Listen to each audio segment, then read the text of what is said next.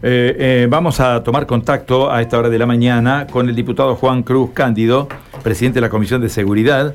Con él vamos a hablar. Juan Cruz, buen día, ¿cómo estamos?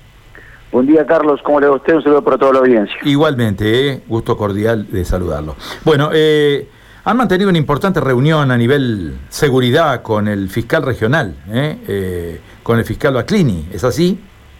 Sí, ayer estuvimos reunidos en el marco de las comisiones de asuntos constitucionales y derechos de garantías con el fiscal general y con la Junta de Fiscales, que saben ustedes que es la mesa que reúne a los fiscales regionales de, nuestra provincia, fiscal de Santa Fe, fiscal de Rosario, fiscal a cargo de Venado Tuerto eh, y fiscal de Rafaela.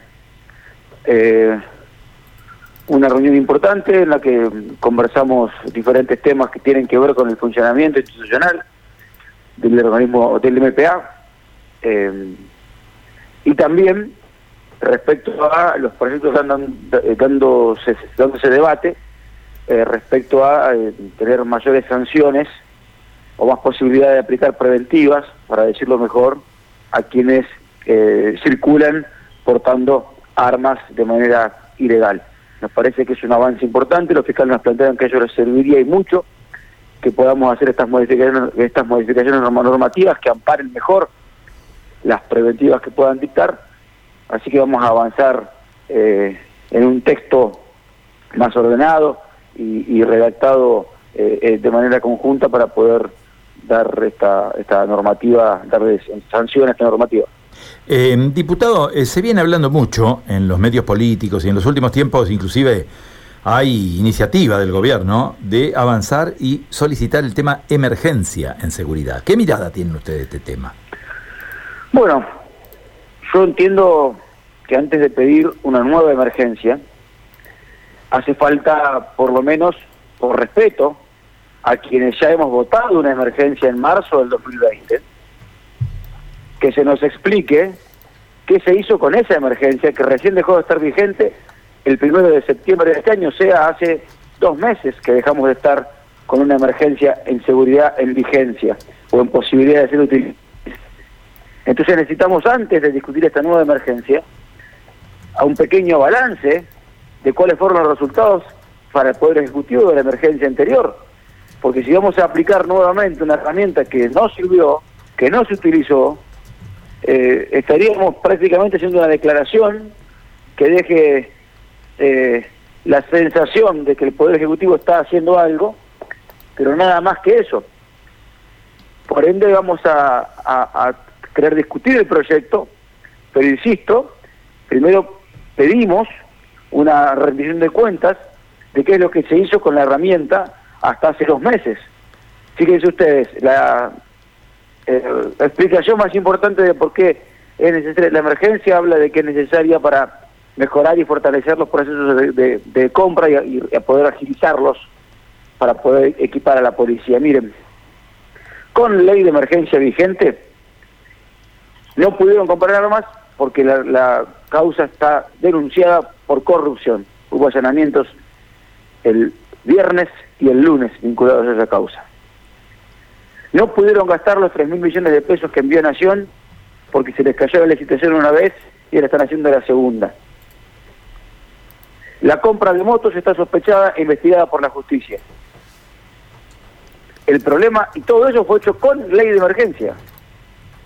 Entonces, lo que queremos antes de avanzar en una nueva discusión de otra más, de otra ley de emergencia más, es, insisto, saber qué hicieron con la herramienta de la emergencia desde marzo del 2020 a septiembre del 2021, donde el resultado en la calle fue diametralmente opuesto al anunciado. Ninguno de los aspectos de la seguridad pública mejoró.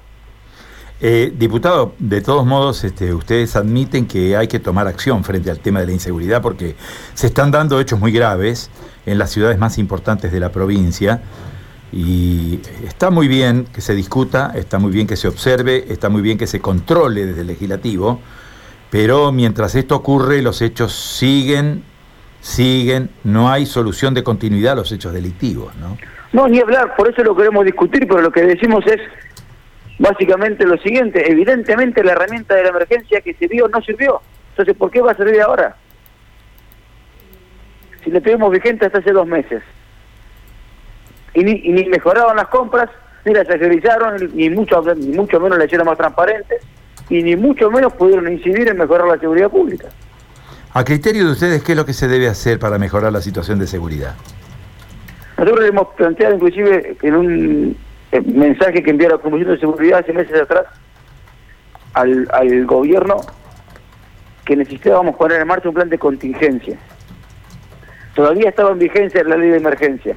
El plan de contingencia implica, obviamente, que poner los recursos en la calle, los recursos policiales en la calle, garantizar que los patrulleros puedan tener el combustible que no tienen, garantizar que los efectivos policiales puedan eh, em, cobrar eh, las horas OSPE, o sea, trabajar en horas extras que les paga el Estado para poder estar más tiempo en la calle, em, mejorar eh, el aspecto de equipamiento policial.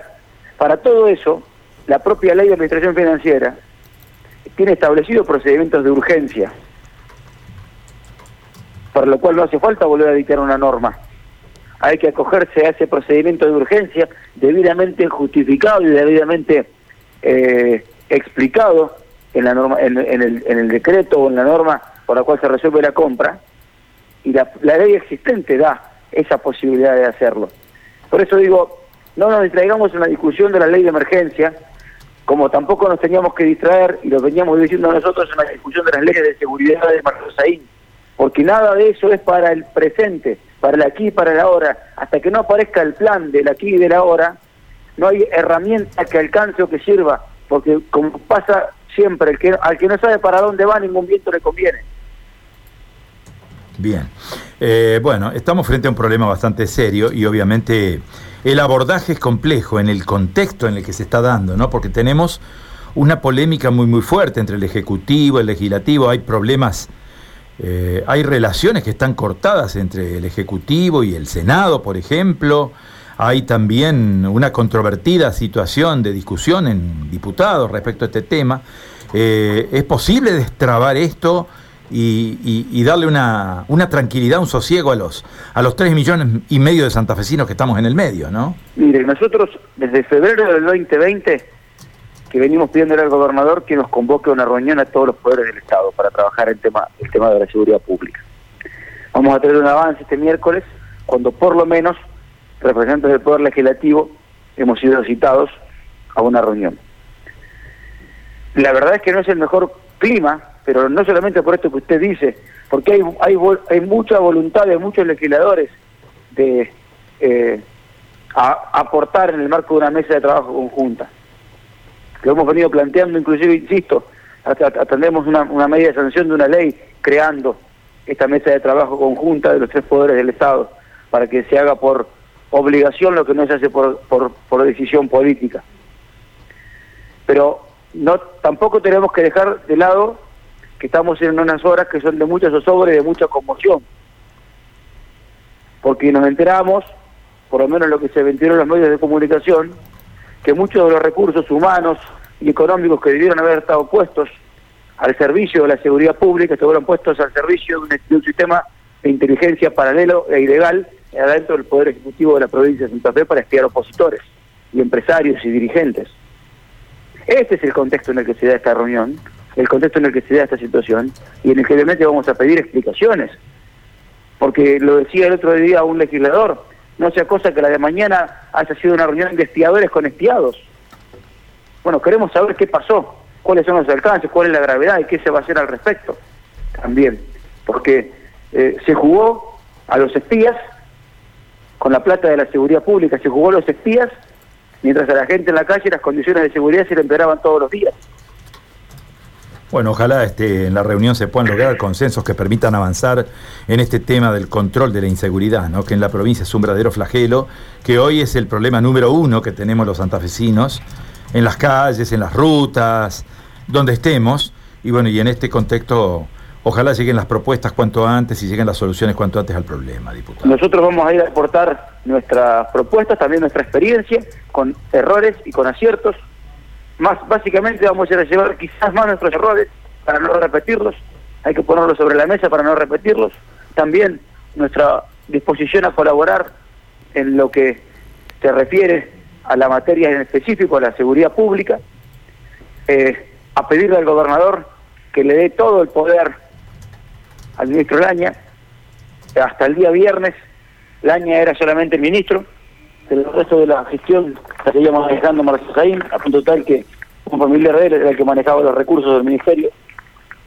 Eh, que le dé todo el poder, que lo empodere, que le dé la confianza suficiente para hacer lo que el ministro considera que tiene que hacer, obviamente que tanto el gobernador como el ministro se abran el diálogo, no se escuchen y nos permitan por lo menos eh, hacer preguntas y de base a esas preguntas eh, también elaborar nosotros un diagnóstico y una posible un posible camino de solución. No no se trata esto de utilizarlo electoralmente ni políticamente. Las consecuencias de haber utilizado la seguridad electoralmente las está viviendo el propio que las utilizó, que es el gobernador Perotti, que todavía no puede explicar a quién se le ocurrió que la paz y el orden se podían conseguir de un día para, de un día para el otro. Diputado, muchísimas gracias. ¿eh? No, por favor, gracias ha sido muy amable.